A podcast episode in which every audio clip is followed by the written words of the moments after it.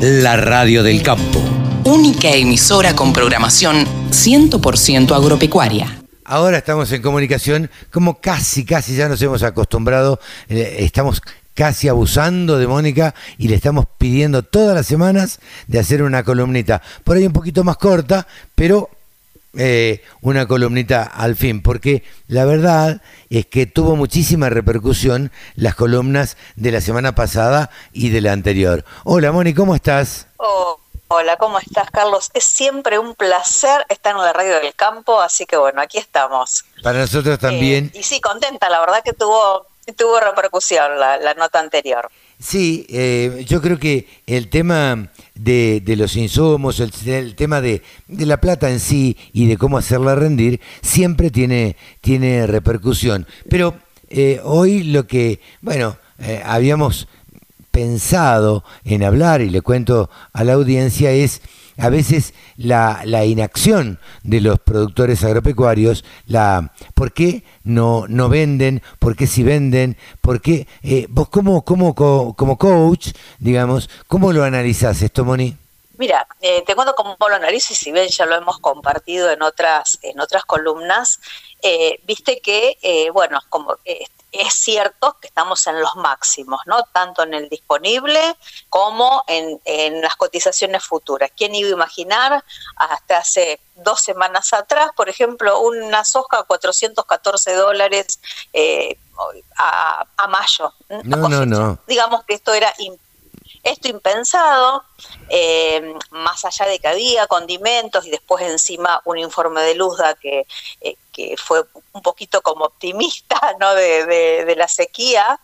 Eh, y, siempre digo, cuando aumento estos precios, ¿por qué el productor no hace nada? ¿O por qué se queda anestesiado? Si bien el tema financiamiento de insumos lo maneja muy bien, porque dentro de todo, eh, bueno, los que se han financiado con, con cheques a tasas incluso del 40, como lo hemos visto en la columna pasada, han tenido ahorros eh, tanto en trigo como en maíz y soja entre 6 y 11 dólares. Cualquier cosa, si no lo ven en mi página y, lo, y, pueden ver el detalle numérico. Eh, le digo, le digo a la audiencia, perdóname Moni, le digo a la audiencia que todas estas columnas que nosotros hablamos y charlamos con Mónica y que ella habla con eh, de Estefano, eh, las pueden encontrar en www.tonicaonline.com.ar, ¿no? Sí, sí, así es, en la, solapita del blog, ahí tienen toda, eh, toda la nota.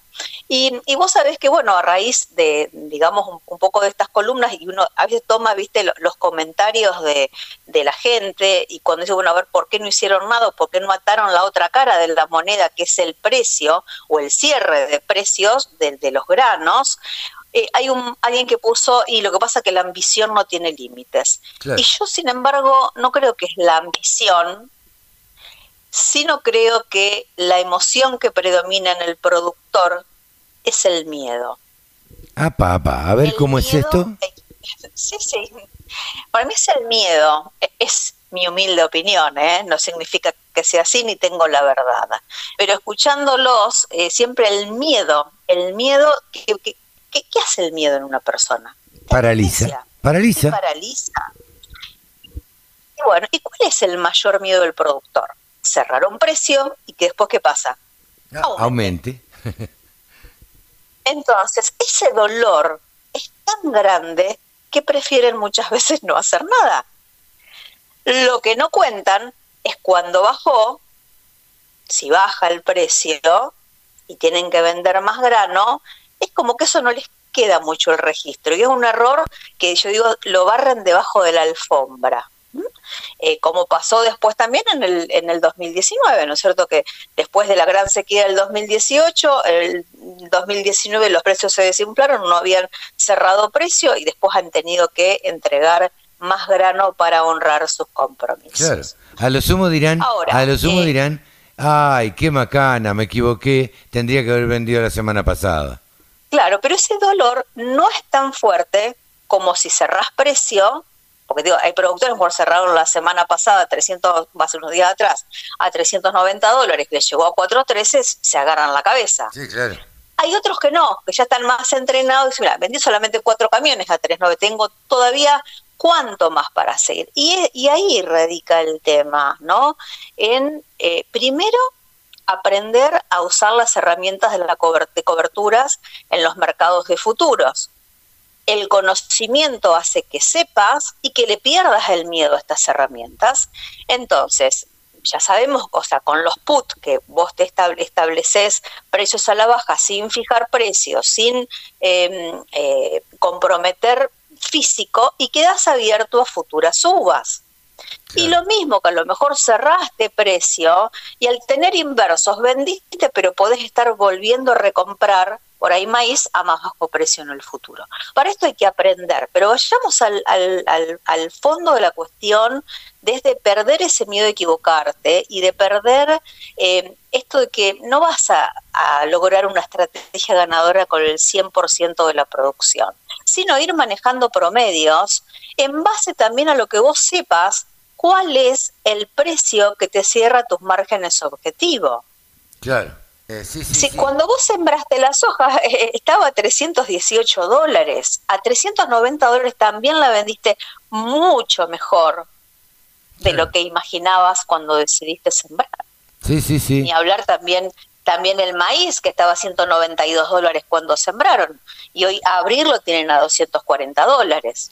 Claro. A, casi, a casi 240 dólares. También creo que es cierto también eh, lo, lo, de, lo del miedo, creo también que es cierto esto de la parálisis, esto de, mm, creo que el, temor a, perder me parece que es muy grande de parte de los productores, entonces se paralizan. La verdad que yo no, no lo había analizado desde ese punto de vista. Tienen que reconocer que si cuando sembraron estaba a 190 dólares, ahora está a 240 y bueno, la verdad, estás ganando bastante dinero. Sí, sí, y eh, por otro lado creo que quizás eh, está un poquito más ofertado el maíz, quizás estamos más llegando a un techo. Uno no, le gusta llegar a, dar tantas recomendaciones porque viste que también hay cuantos factores que no dependen del productor, ¿no es cierto? Porque ¿qué pasa si el conflicto Rusia-Ucrania realmente se da? Petróleo, el petróleo dispara, el maíz también va a disparar. Sí, Mónica, ¿qué me dijiste? Entonces yo siempre a la misma recomendación, sepan cuál es el, el precio que les deja un, un, buen sabor, un margen objetivo, y no es necesario hacerlo con el 100% de la producción, aplicar estas herramientas, sino empezar un poco a probarlas. Yo como, como toda herramienta, depende de la mano que la maneja y depende de la práctica. Y si no practicas, si no te equivocas, no aprendes. no vas a aprender nunca, claramente. Entonces yo digo, hay una frase que me gustaría rescatar, que e-, es mía, capaz que la patente. ¿eh? Ah, eh, mira, yo, yo digo que el productor prefiere errar por omisión y no por acción. Claro. Sí, sí, sí. Entonces, si omite cerrar precios, se barre debajo de la alfombra, no duele tanto como si accioné, fijé precio y después aumenta el grano. Entonces, em, también eh, pensar que la omisión también es una acción. Sí, sí. Y también genera pérdidas el no hacer. Eh, omitir también es hacer. Exactamente, que también se lleva dólares del campo. Sí, sí, sin duda. Como se lleva la sequía, eh, también el no hacer te lleva dólares del campo. Así que bueno, hay precios muy buenos, estamos en los máximos eh, tanto en maíz como en soja, eh, trigo. Mira, estamos en, el disponible, estamos a un puntito del máximo, llegó a 248, 247, en Chicago está ahora repuntando un poco por el conflicto, no se sabe lo que va a pasar, pero yo lo que voy, eh, hay muchos mejores precios de los imaginables para que puedas estar capturando esa rentabilidad y también con herramientas que te permiten flexibilidad, como son las opciones. Y también los futuros, que tampoco compromete físico, pero básicamente las, las herramientas flexibles, tanto los puts como los calls, son los que te pueden dejar la ventanilla abierta para que puedas seguir capturando buenos vientos, digamos, y, que, que te deje un piso, que te deje un buen sabor.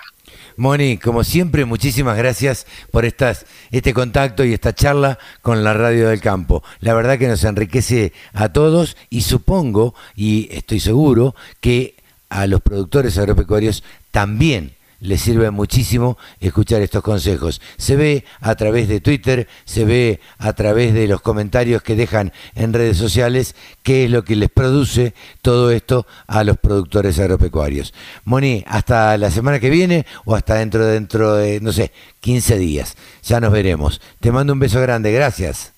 Un placer, muchas gracias por tu llamado. Saludos a todos. Mónica Ortolani aquí en los micrófonos de la Radio del Campo, coach, contadora y además titular de tónicaonline.com.ar. El campo es el motor del país.